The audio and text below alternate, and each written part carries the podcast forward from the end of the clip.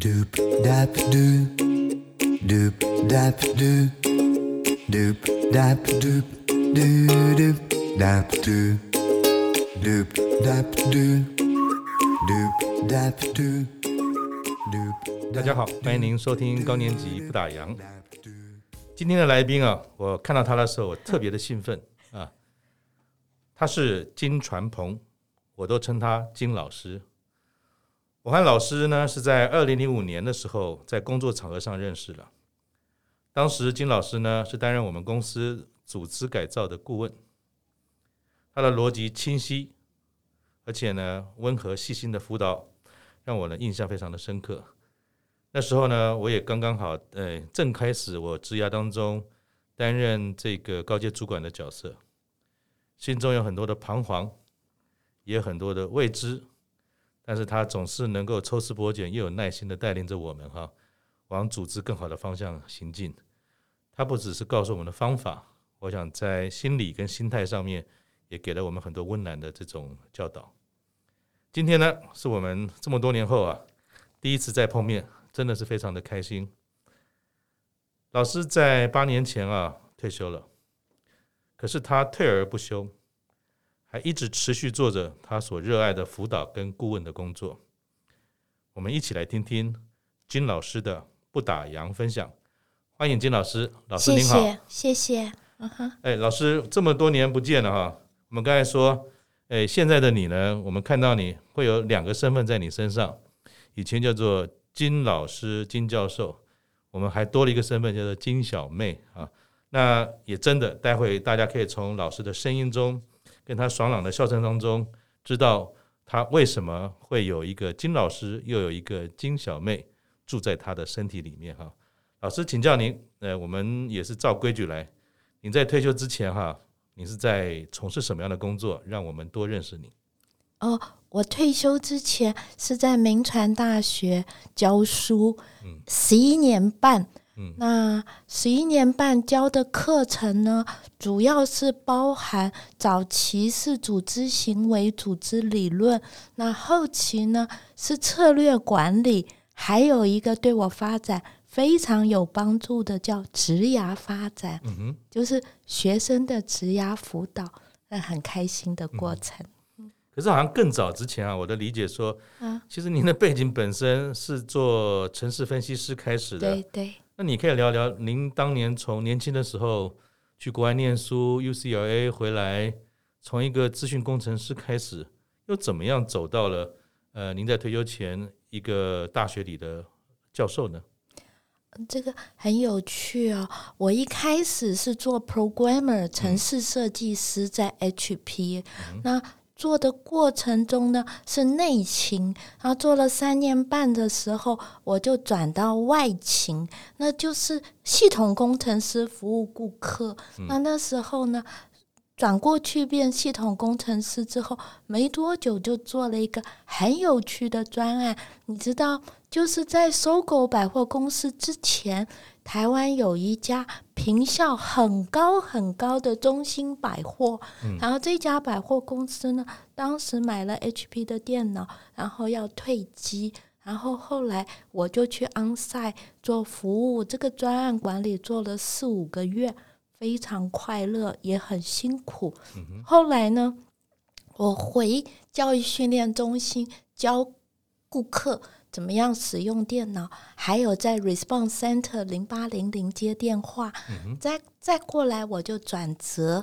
做专案经理，那跟中兴百货那个案子有关系。然后再来呢，我就做到教育训练中心的经理。它不是 HR 人力资源内部的训练，是针对顾顾客怎么使用电脑。所以一共十年，就是从内勤转外勤，然后呢是从内部的系统维护变成外部的顾客专案。还有最后涉及到教育训练，就是这个过程的学习。这十年在 HP，所以二十七岁进去，三十七岁退休，那又是第一次的退休。嗯，那又是怎么样？就是从一个你看，面对机器，面对荧幕，然后面对客户，从比较硬的系统转到跟人的界面。那后来又是一个什么样的机缘，又进入了呃，我们认识您的时候，在人资的领域又开始了呢？对。其实啊，我一直都还蛮喜欢跟人接触的。可是，一开始我那时候做 programmer，就每天从早到晚都只需要面对电脑，所以一天将近十几个钟头在 debug。啊，debug 三年下来，我就觉得有一点疲倦了。我很希望换外勤。为什么要外勤呢？那时候大部分公司的资源。重心是以外勤为主，服务顾客，所以我主动要求换部门。嗯，啊，换部门，换部门，面对顾客的时候，那时候紧张压力很大。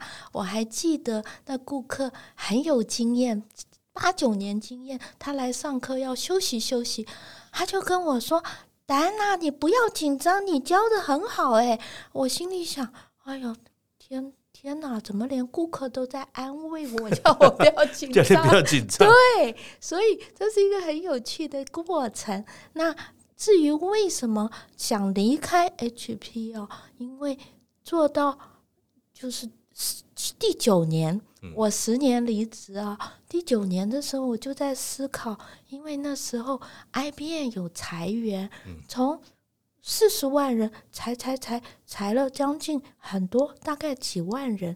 我那时候就在想，我本来要在 HP 退休哦，是要做到五十岁。后来我就想说，我再做下去，我真的不是这块料。为什么？因为我的同事都是念 Computer Science 的，啊，我是念气管。说实话，做工程师虽然考绩不错，可是。很吃力，尤其每次有 C 加加 Unix 这些东西不停的来，几乎每个礼拜都有新的系统 release 出来，那我就觉得我应该换一个领域。既然那么吃力，尤其 HP 有一个 ranking system 的那个评比啊，啊，我在评比的时候还不错，算是前面的二十 percent，可是我觉得。好累哦，所以我那时候就在想，我想换，可是我不是要跳槽，我不是要到电脑公司，我想换一个产业。结果后来就有个机缘认识 RT Group，我不方便讲叫什么，反正这个 RT Group 是一个多角化集团。然后我后来跟老板谈，老板他就说：“我有建设公司，你有兴趣吗？”我说。没有，因为我对那个硬体都不懂。他说我有那个像像做基金管理的，我说我都做定存。那他就说，那我还有纺织公司。我说那好像是男人的事业，我这女人对那个，尤其我对穿衣服都不讲究。那后来他就跟我讲，我还有一个老人福利、老人安养住宅，还有。就是我们有一个就是泌尿科诊所哦，我一听我就觉得眼睛一亮。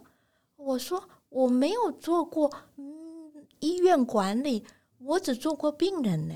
嗯，结果那个总裁就说没有关系，我们有人可以教你。嗯，好，那在那个过程中，我就有一个学习不懂没有关系。就换产业，或者就换公司，所以我在 HP 满十年的时候，我就换了产业，同时到 local 的集团。这老板还真有心啊，数了半天，总有一样是你可以做的，所以你就过去了。所以是想必老师在年轻的时候，应该也很是很吸引大老板，愿意用这样的方式留住人才，然后让您可以去一个地方发挥。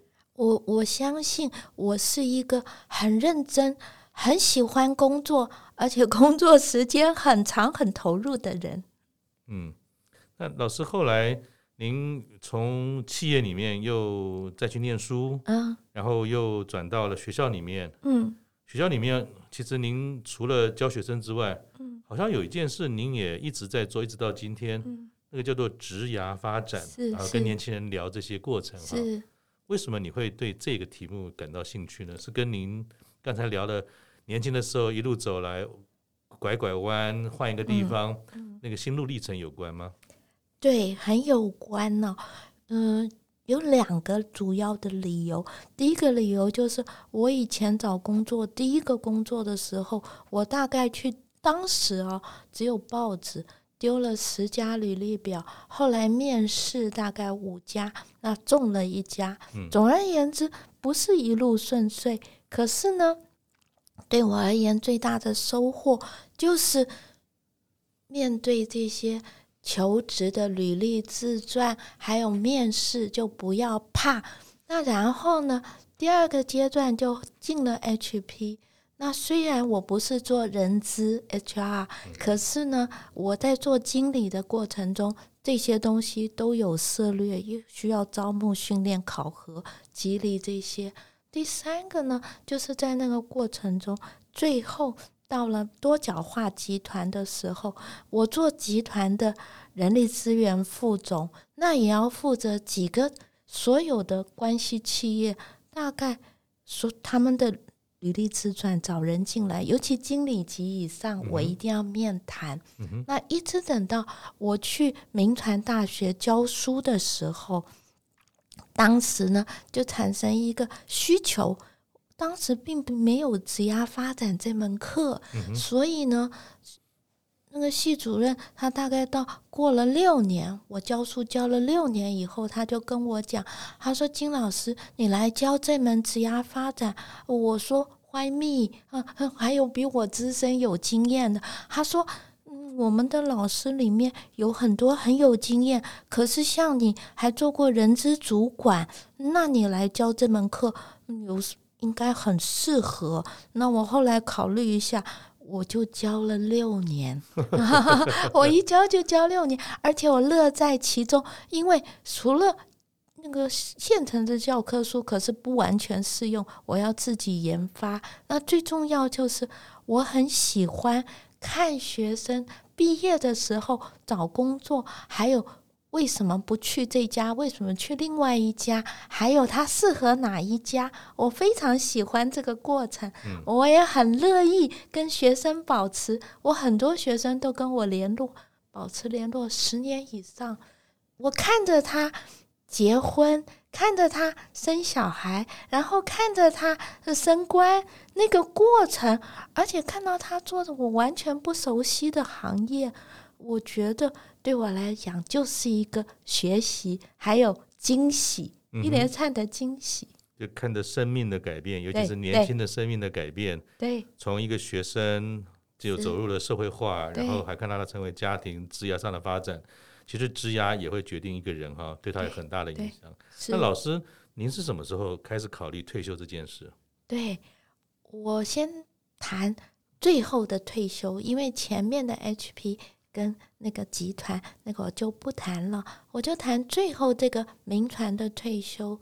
其实民传可以一直做下去，至少做到六十五岁。可是我五十八岁要退休，其中主要的原因是在那那两年，我有考虑到妈妈身体越来越不好。嗯。那我那时候唯一的办法，我就在想，因为我哥哥。跟弟弟都在国外，我姐姐在国立大学做教授。我那时候就考虑，假如妈妈生病再严重的话，那我怎么办？我后来想到，妈妈只有一个，那我做的决定呢，应该是考虑到我讲六个字：无怨无悔，也无憾，没有遗憾。嗯。那我后来想说，虽然损失，我离职的时候没有带走一毛钱，然后我拿的退休金是劳保的，那是以前在本土集团工作的时候的一点点年资，所以呢，我后来想说，钱以后再说，省吃俭用也够。那妈妈万一走了，我最后几年没有陪她，会一辈子后悔。嗯、所以，我五十八岁的时候就跟学校讲，我要辞职回家照顾妈妈。嗯哼，嗯，当时就是为了母亲做的这个决定，对，是非常单纯的，就是陪妈妈，还是因为我们说退休退休嘛，经济上总是要一些准备，所以也很可能在您完全没有做好所谓经济的准备之下，你毅然决然就做了这个决定。是。那当时除了专心陪妈妈之外，嗯，有想过别的事情也想要持续做吗？还是说就是陪妈妈？根本就没有时间再做别的事了。有哦、呃，因为我有请外劳，所以呢，他们可以照顾妈妈。可是我就是早晚会去医院看妈妈。妈妈那后来三年都住在医院。嗯、那我最想做的是，其实当时还没有成立新突破。二零一四年离职的时候，那时候。我朋友在 YWCA 工作，嗯嗯、他就说：“传鹏，嗯，你可以来。”帮我，然后来教课吗？嗯、我说我这几年对教课比较没有热情啊。嗯、我最喜欢的是做职涯辅导。他说那是什么？我说是带着大家一起成长啊，然后找工作啊。然后后来他就跟我讲，那你就来做这个。可是 YWCA 要做的事，我发现超乎我一个人的能力，我就求助陈章怡老师。我在。政大心理系的那个时候更早期，他做所长，他就说好，他就召集他的子弟兵。我们二零一五年的年初，我就跟张怡老师的子弟兵啊，呃，都是正大心理系的硕博士，只有我是气管系，那我们就一起来来做。结果开这门课，第一次开课只有六个人报名，哎，嗯，不到十个，那这个 YWC 就说，那他们不能开，那我们就后来在在呃二二八公园对面，然后我们就开会讨论。那时候刚好我妈妈住院，就在台大医院。然后二二八公园，后来我来的时候，他们就跟我说，已经讨论好了五六个。正大心理系的这些同学们，呃，毕业了，他们都是硕博士，跟我说，我们决定三个选择。第一个，就我们找一个合作伙伴，例如执训局，因为我们还不是很有名，也还没开课。第二个，我们就自立门户，自己来开一家公司。第三个，我们就解散。啊，对呀，我们就这合作的伙伴五六个，结果后来我还没来，他们讨论的结果，我们很幸运有游子华，游子华他是气管顾问公司的总经理，他跟我说，我们有现成的合作伙伴，我们有会计师，我们也有律师，都是他的伙伴，所以他就说，我们就来成立一家公司吧。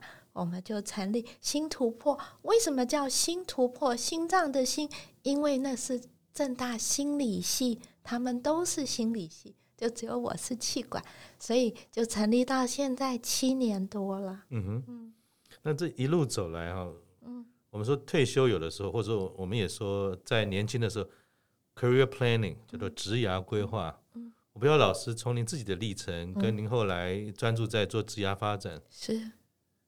职涯真的能规划吗？你的看法是什么？我的看法是，因为我的九弯十八拐，初期来讲是有规划。我要做 programmer，我打算在 HP 退休，可是最后呢，都超出我的规划，而保持流动弹性。我后来比较相信，那些规划是一个开始，有一个好的开始。我没有在 HP 做超过十年，我也不后悔。然后我后来离开了 IT 产业，然后做 HR 人资，我也不后悔。总而言之，有一个开始，而且呢，IT 产业训练我的逻辑思维跟推理，我觉得都很好，就是没有被那个绑住，就是一直在转。那请教老师哈，因为我们这个节目呢，其实我们叫做高年级不打烊，那但是其实我们的听众大概会从四十几岁一直到六十几岁都有。嗯，那想请教你一个题目，就是说，其实我们也发现有不少哈还在职场上的中年中年级，就是中年人的这些工作者，其实也有不少困扰。那我不知道说从你的角度来看哈，中年级的中年人是不是也是一样，需要像您在面对年轻人的时候，要有职场的导师啊，也要有人生的顾问啊，其实不排除去思不排除去思考人生探索这件事。您对于中年职场的职涯发展，你有没有什么建议给我们？这个问题啊，没有套招，可是刚好是我最近几年的重点。嗯，因为我跟年轻人相隔越来越远。我虽然还在正大做辅导志工，可是呢，我做两块，一块就是年轻人，二十岁左右一直到三十岁，这是重点。可是呢，我们新突破的辅导老师大部分都四十岁到五十岁。慢慢就交给他们做的又专业，年龄又比较合。嗯，那我最近几年哦，大部分都在做四十岁到六十五岁那个为主。我今年六十六岁。嗯，那为什么做这一块？因为我之前写了很多易经的论文，九篇，其中有几篇就是五十知天命。五十知天命。我就后来发现，市场上很多气管顾问公司跟学校都是做二十岁到四十岁之间。那五十岁以上的知了天命，第一个如何自己知天命？第二个如何帮助中年人发现他的天命？第三个如何来履行天命？这个部分在做的气管顾问公司或者。个人要发掘天命，这是很困难的事情。嗯。所以我已经默默做了几年。那最近两年，等于我生病后再重新恢复，然后做这件事情，我都着重在五十岁以上知天命这一块。为什么？因为它太难了，没有 SOP 呀，很难教。尤其知道自己的天命，这很困难。我二零一三年的时候发现自己的天命，因为我学易经十一年了，其中二零一三年就是我学易经两年之后，我第一次写论文的时候，我学我跟刘君竹老师学，我那时候就知道自己的天命的第一版，我很贪心，想做很多。然后后来我生病之后，到去年我写第十、第第八篇，今年写第九篇论文的时候，我就比较知足了。我也比较知道自己的定位，而且协助我的那些年中年人个案，怎么发现他的天命。简单来讲，很多人发现天命都要三年以上，所以。这个时间很难料，这个个案最重要。我参考谁？其实我是写孔子五十知天命，是孔子的一生。尤其他五十岁以后，我写了一篇论文，二十几页，我体会很深呐、也很感恩。孔子他怎么发现他的天命？所以知跟行要合一。这件事情在五十岁以上的人是要慢慢来，不要急，是很有意义也很有价值的，而且是我们华人老祖宗原来就在做的。那我们不要怕，就是面对它。那请教老师哈，嗯、一般的人可能没有办法像您一样对《易经》有这么多深入的了解，甚至分析我们最有智慧的孔子哈。如果简而言之，一般的人，因为知天命，我的解读是有一个知，是有一个天命嘛，对，所以对天命可能是每个人人各有命不一样，是但是知或许有些小方法，或者是有些行为上的这种心态上可以做的事。嗯、那对一般人来讲，知天命的这个知啊，嗯、应该怎么做？嗯，这个很好的问题啊，虽然没有 SOP 啊，可是很关键一点。我个人的经验，第一件事是自我对话，就是不再不再是都在公司里跟公事对话，跟主管、跟同事、跟顾客、跟部属对话，要花时间自己对话。那自己对话的时候呢，好像很没趣，可是它很重要。第二件事我在做的，我有四年半都在做日记，其中只有三年，呃，三三个月休息。那时候呢，安妮照顾我，后来呢，她离开，我要学习。照顾自己，所以那时候呢，我自己要烧饭、洗衣服、扫地、拖地，所以那三个月我没有办法。我觉得最重要，自己料理自己的生活，然后学习照顾自己，然后接下来一个动作就是写下来，自我对话。假如只是停留在讲而已，没有把它写下来做记录。那这种很难反省、沉淀，而且深入思考、收获。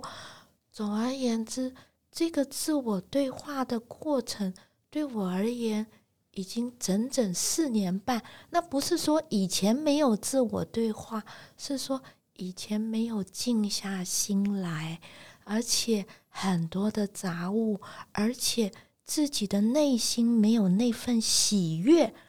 跟感恩，现在呢是有喜悦跟感恩，所以在这个过程中，不论什么事情，大部分都可以看到比较正面积极。以前我是一个比较悲观，而且比较保守的人，而现在是比较喜乐的人。嗯哼，对，老师，你刚才也提到，就是说，嗯、您在过去有段时间，嗯。发生了一件大事，就是生病了嘛，哈、嗯。那你一边做着自己喜欢的事，然后也陪伴着年轻人，嗯、你也多元的学习，有非常多，包含易经啊，各个方方面面，东方的医学等等。对。你的退休生活呢，其实都蛮顺遂的，嗯，虽然可能要花不少时间照顾母亲，可在退休四年后呢，那您就发生了一件大事，生病了，嗯，很多事情都得停下来了，嗯，就回到你刚才讲知天命这件事啊。退休不在预期中，但是这是一个规划的事情。嗯，生命这件事情也可能也不在预期中。但是你这段时间所发生的事情，又给你在知天命或者您自己的人生哲学上，有些什么启发吗？最大的启发就是在于很多事情不是我在主宰。我很特别，我是一个基督徒。在一九八三年受洗，那我学易经到现在十一年，这两个好像冲突。有些人会认为，怎么会基督徒会去学易经？可是我觉得是相辅相成，是中西合璧。那。两个都学的好处是什么？就是知道什么状况下我们华人会怎么处理，而且处理的过程中有华人的点子跟哲理。我真正的梦想是有一天可以去研究发展陪伴的理论。那个陪伴不是用西方心理学。而是用华人的易经来做研发，那是我很快乐的事。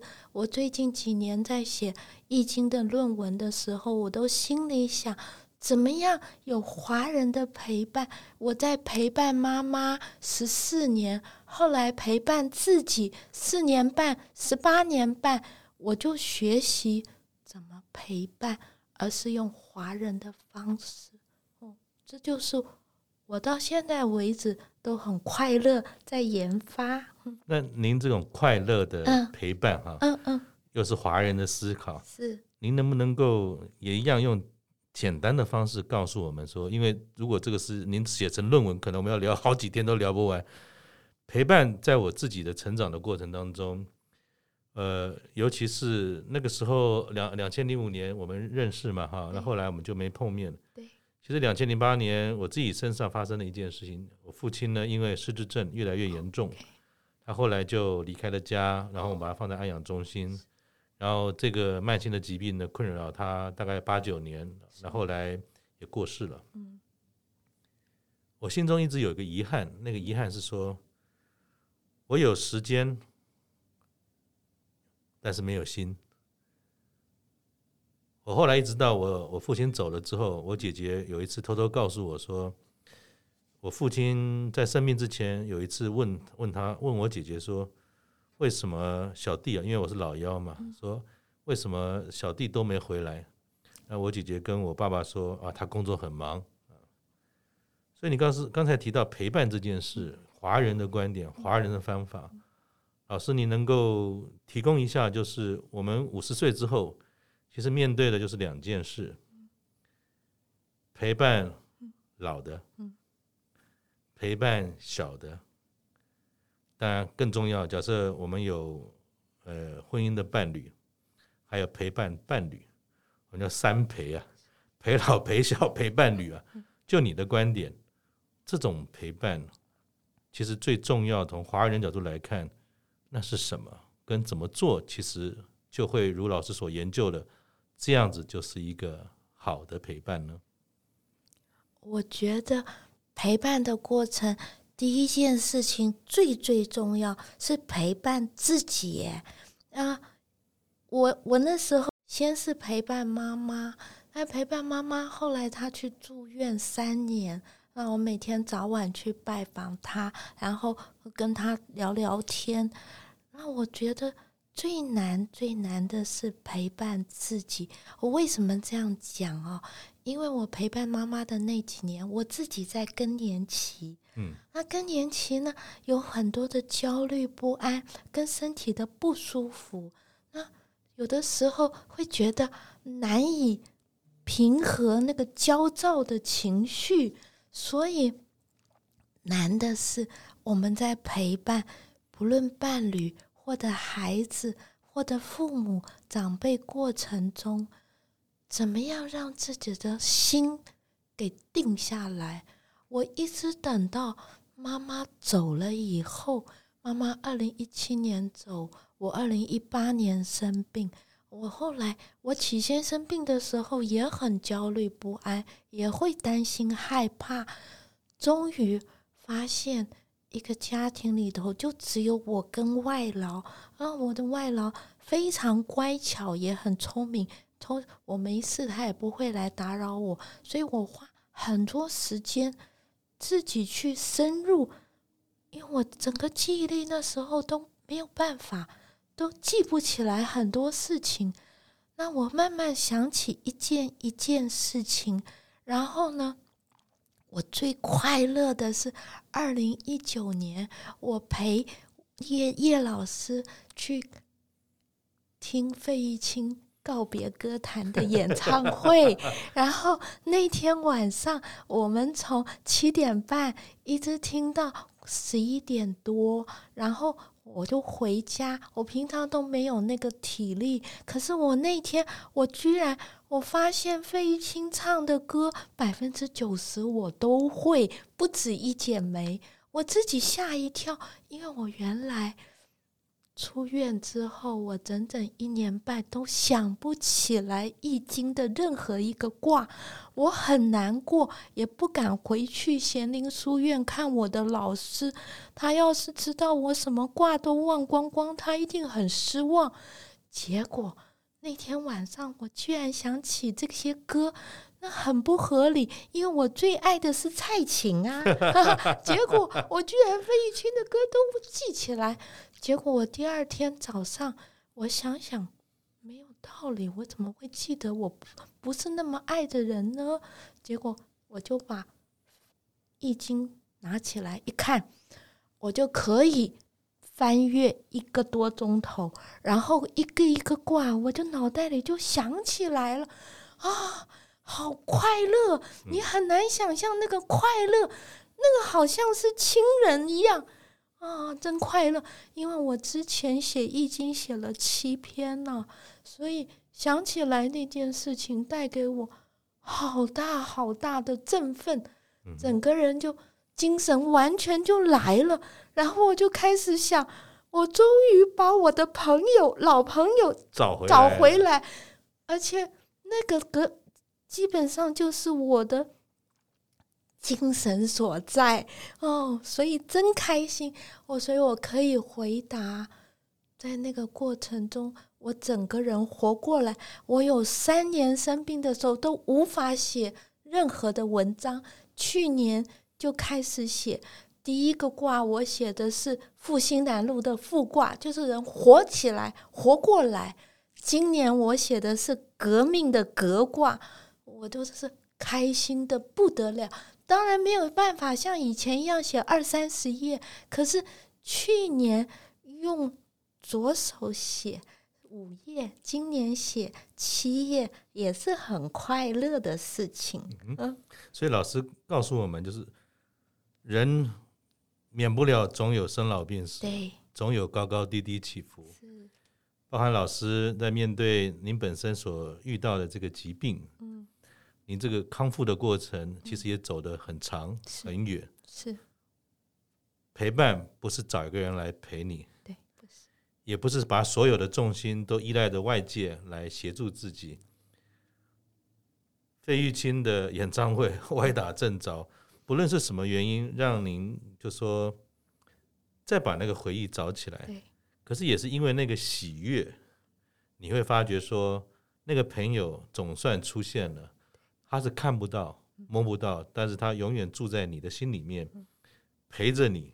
只是有的时候你没看到他，一旦你对焦对上了，那个人就出现了，那个就是让你自己能够喜悦的。过日子，尤其是我们到了五十六十岁之后，能不能知天命？或者有很多人说你看后面啊，我看拍面哦，Simon，你你看后面啊，你比较早退休，我看拍面，我六十几岁还在拼，还不晓得哪一天退休，退休有没有退休金也不知道。所以人比人气死人，但是老师提醒我们的是，或许有些东西是没办法比较的。你要怎么样能够好好的走？尤其到了五十岁之后。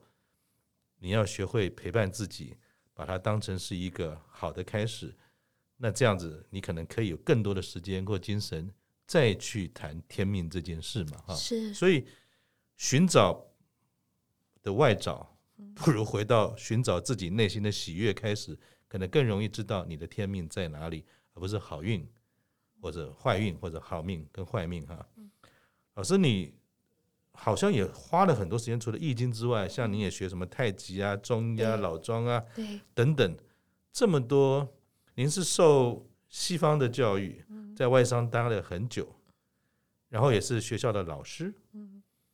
那你当然更是基督徒。你刚才提到有一个你心中看不到的，对主耶稣，主耶稣，对，但是又去看这这个中华文化非常多玄的东西的玄学啊。你是怎么样去接触这些东西？跟为什么要对这些呃东方传统文化有兴趣呢？然后这些对你的影响又是什么？对，谢谢这个问题非常的核心哦。就是我其实，在做做这个学易经，二零一一年，然后呢，我打太极拳是二零零八年。那更早期的时候，我为什么对这些有兴趣？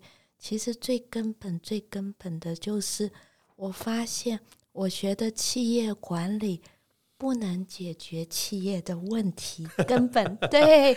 我想这个您很惭愧，因为您是我以前的客户，我就直话直说，我就是觉得我做顾问力有未逮呀。其中最明显的状况下，就是有一年。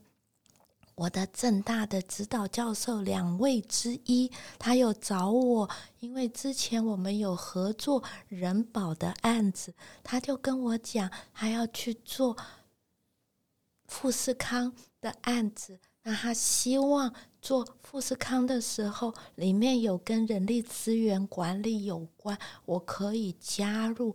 结果我后来去了，嗯，红海，然后看了。这家公司的一点点，我就有感觉，这已经远远超出我能做的。因为必要的时候要到深圳，啊，我怎么样把妈妈丢着不管，可能没有办法，所以我就跟老师说对不起，我力有未逮。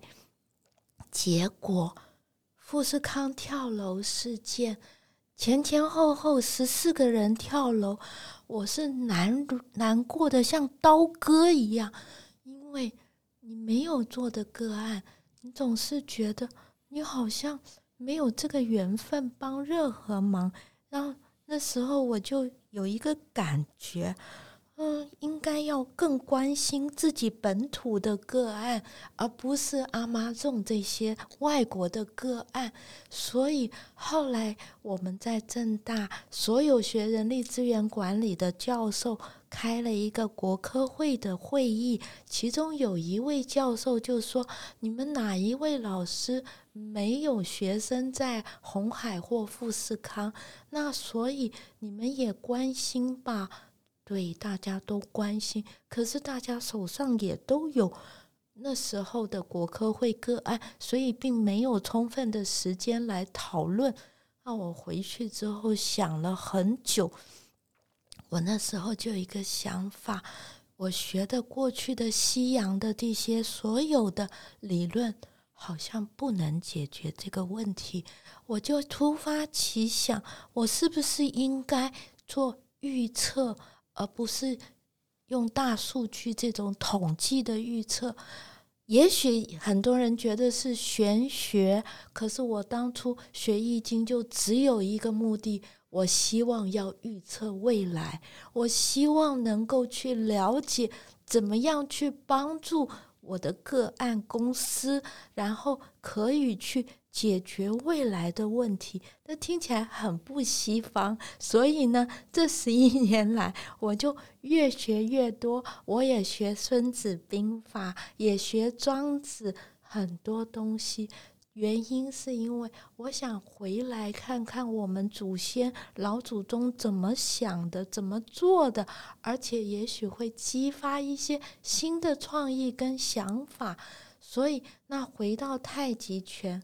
太极拳最重要一点就是定静，啊，对我来讲那是很需要，就是一个学习。嗯，老师，我们就聊聊你现在正在忙的事哈，啊，就是新突破是这个呃机构也好，或是协会也好，在做的事情。是，是你能够更多说一些吗？可以。你现在花了很多时间的新突破，嗯，它是怎么运作的？是跟。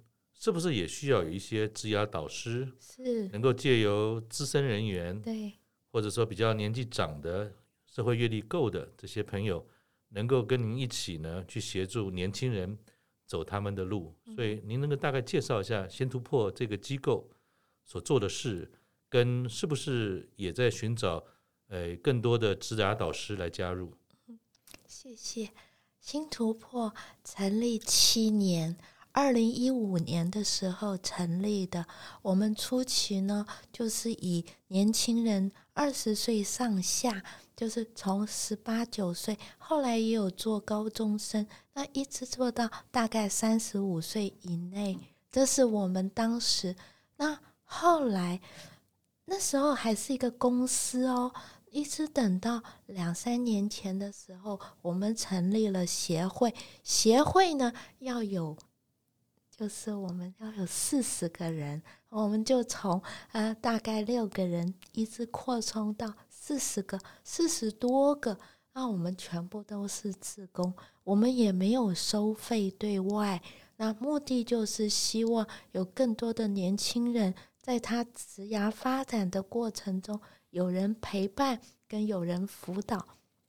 那第二个阶段，我们新突破呢，从去年跟今年开始，我们开始做中年人。嗯哼、哦，那以前呢都是二三十岁，那现在做的就五十岁以上。可是，在做中年人的时候，刚刚提到最大的挑战是没有 SOP，而且呢，最好做的人，而做做辅导和陪伴的人。有这个经验，假如自己都还不知道自己的方向，那如何来陪伴别人呢？所以这是一个很大的挑战，对我们而言还在学习，在突破。我们特别需要的是年轻人，因为因为到目前为止，我们的合作伙伴就四十几位，然后也希望有更多的人加入我们。我们也有训练课程，而且呢，不见得你是心理背景，没有关系，就是你对于年轻人的成长、跟学习、跟职涯的发展，你有兴趣，呃，陪伴他们，然后帮助他们一起找到方向，这很重要。嗯，谢谢老师哈。所以，如果您对于新突破这样的机构或这样的服务也有兴趣，不论你想要使用它，或者说你要成为它的这个辅导的志工，你也可以在我们的资讯页上面啊找到相关的资料。那老师称为老师，不外乎就有老师跟学生嘛哈。那我们在你的脸书上也常常看到，就像您讲的，您教过的学生可能都已经当了妈妈或当了爸爸，也都留下一代，都非常多的学生非常温暖啊，跟您问候跟感谢，亦师亦友，也说您是一个启蒙的恩师。也表达说，当您的学生非常的服气哈。那您是怎么做到的？可以有这么好的、良好的世代交流？您做一个老师，跨世代的沟通，您是怎么做的？我我的我不是一个好榜样哎，我是很直率，说老实话，职涯辅导像我这么直接。觉得不对就会直接讲哎，我尤其最近两年比以前更直接，以前还比较客套。那那我的学生很包容我，因为我以前上课的时候教策略管理的时候就很直接，训练他们的逻辑思维。然后不好，或者他们有东西，我怀疑是抄的，就看起来就不是那么像自己的，我都是退回去，然后跟他们讲，请他们重来。我是一个很严格，而且很要求，嗯，而且很尊重学生，可是我不太放纵，也不随便，所以呢，学生在。在校的时候，可能不是很喜欢老师，我也从来没有尝试他们喜欢我。只有一点，我很重视的是要对得起他们。我的对得起，不是说他将来要赚赚个五百万、一千万，或者呢每个月的月薪呢要五十万，不是。我的对得起，就是他让他去做他适合的工作。在那过程中，可能会尝试修正、调整。总而言之，他尽量去尝试。我不会去笑他，而且我会很敬佩他。我的学生里面有好几个做化妆师，也有做摄影师，跟气管都不相关。那也有做礼仪师。总而言之，各行各业。我都很器重他们，而且很欣赏他们能够发挥所长。所以学生回过头来，他会说：“老师，我不好意思告诉你我在做什么。”那我都说没有关系，我不会瞧不起你，也不会耿耿于怀。到最后，他们发现我没有职业的贵贱，而且。不会在乎他是赚三万还是三十万还是三百万，老师不是在意这些。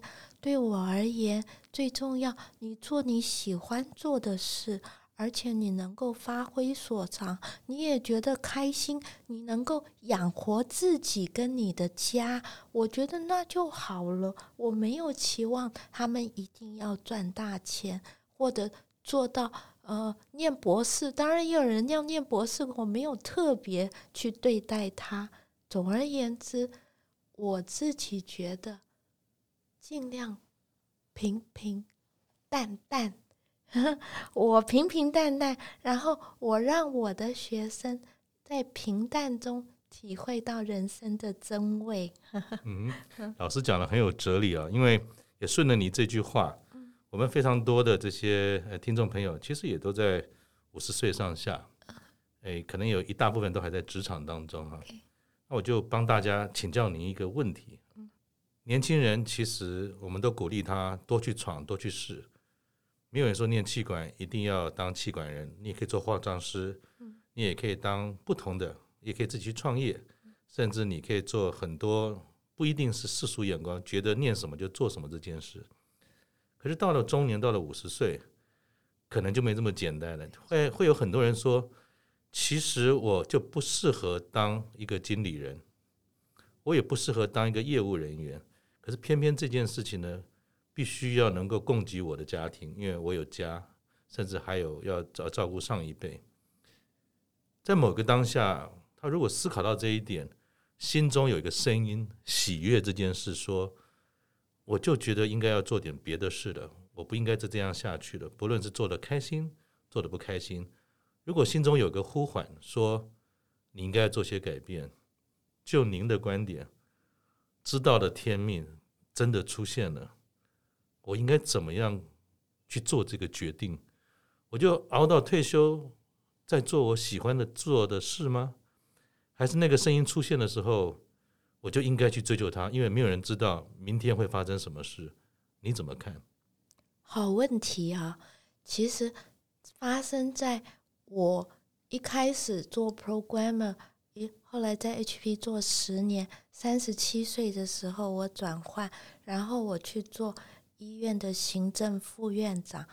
其实，在那过程中，从盈利事业去做非盈利，然后从外商到本土，从电脑去做医疗，而且是一窍不通，重新学起。其实我三十七岁的时候就面临这个过程。那我觉得最重要就是当那个 calling 那个呼唤来的时候，就会往前去做这个尝试。可是那个尝试那时候还是有收入的，不是呃不是自工。可是告诉自己，我愿意尝试，我愿意去学习，我愿意去从什么都不懂就来学习。我很幸运。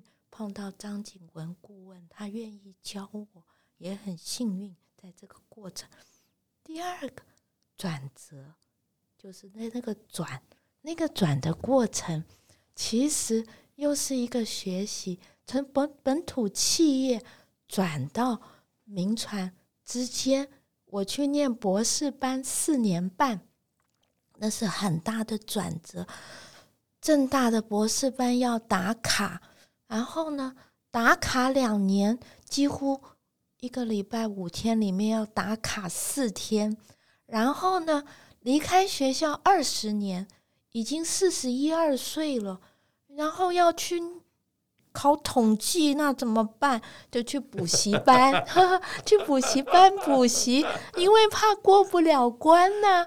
所以后来就去考，我考了台大、政大、交大。中心，然后后来就是台大的统计没有过关，那幸运的是正大录取了，然后就签了一个礼拜五天要来学校四天的卖身契，就 他怕我们学校怕我们不专心，说的也是。那后来因为我很专心，所以呢，我考试还马马虎虎都过关，念完四年半。可是最重要的一点是去教书的时候。原来我在教书，也就是认识 Simon 的时候，那时候有做顾问。可是后来妈妈身体越来越不好，所以二零一六以后我都没有做顾问。我最怕的就是我的知识技术 out of date 落伍了。我我就跟现场、跟职场、跟企业脱节了。其实呢，造成我很大的惶恐，不是钱。可是我怎么办？我脱节了怎么办？我的知识技术都脱节了，那是我最最害怕的事情。那那时候我就告诉我自己，那我身边有什么？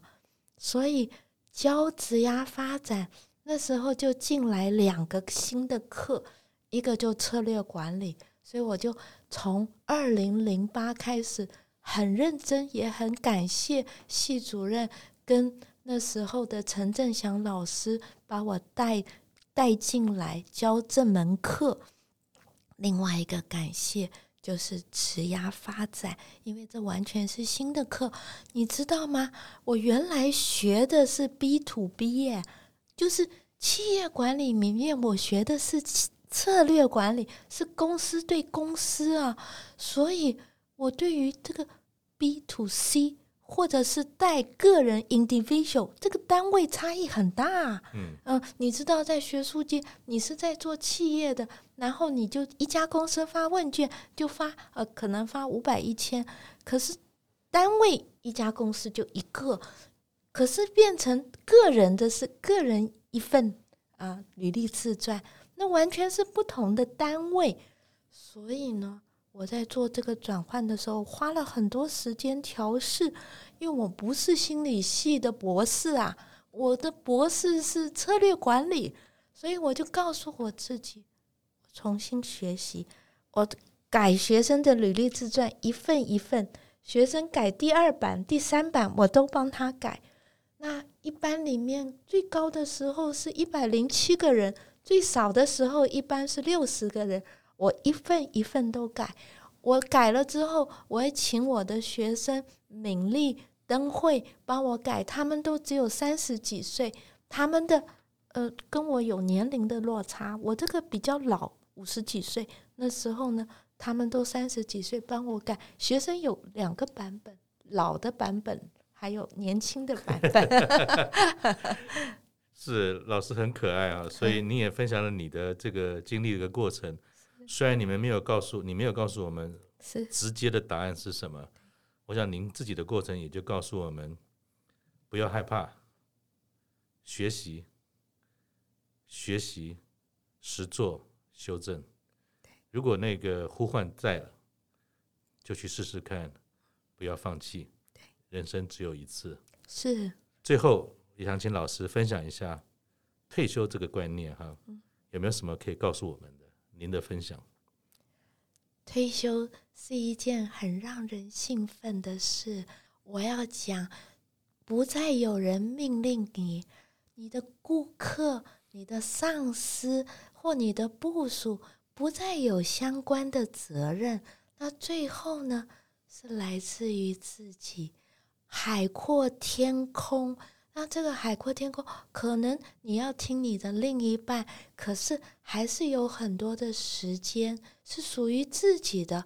所以你想要做什么？你喜欢什么？你觉得有意义、有价值？哪一天我离开了这个世界，我觉得没有遗憾。所以这个问题五十岁就可以想，然后呢，慢慢的一步一步。你不要想说是不相关，我跟你讲都相关。为什么？因为我在铭传教的职涯发展了六年，就帮助我做新突破的志工，也帮助我在正大做职涯辅导的志工。那现在做的这些志工里面，那做中年人的志工没有 SOP 怎么办？就发现。我学易经是对我有帮助的，因为我才比较了解中年人的那种无奈的过程，而且去体会到那个中年人的创造力，很快乐的创造力。我可以讲说，我现在做的事情，现在的创造，以及现在的写的文章跟格局，都是我在十五年前办不到的。所以我感谢，在这个过程中，我所有的，不论是生病，或者是我重新的看待这个世界，或者是我重新的革命，革自己的命来看这个世界。我个人是觉得，我最大的学习，这一辈子用一个字，我习惯用一个字，也许就关键字来形容，就是转。我一路一直在转，那表面上看起来是九弯十八拐，不同的名片，不同的产业，不同的工作，可是呢，关键是这个人不停的在转，因为他越来越灵活，越来越自我，而且越来越关照环境整体。所以呢，我觉得退休是一个新生命，看待他很开心、很喜悦，而且很珍惜。谢谢老师。转的哲学，转不一定是变好跟变坏，因为那不重要。重要的是说，我们能不能够经由转的过程，重新的发现生命的喜悦。老师在过去这几年来，也有身体上的挑战，也有事业上的挑战，也有照顾妈妈的挑战。我想起当年哈，我刚认识老师的时候，我还记得我很臭屁啊。因为很年轻，刚接总经理的职务，老师告诉了我们很多策略规划的事情。可这么多年不见，今天再见了，我想老师的声音柔软的非常多。大家如果不知道，说不定以为我们今天访谈的对象真的是一位十八岁的金小妹。但是我说，她这么多年来所经历过的，而且很简单，就是一个字：转。也送给所有的听众朋友。也谢谢金老师，我们下次见。谢谢大家，也谢谢 Simon。谢谢谢谢老师，再见。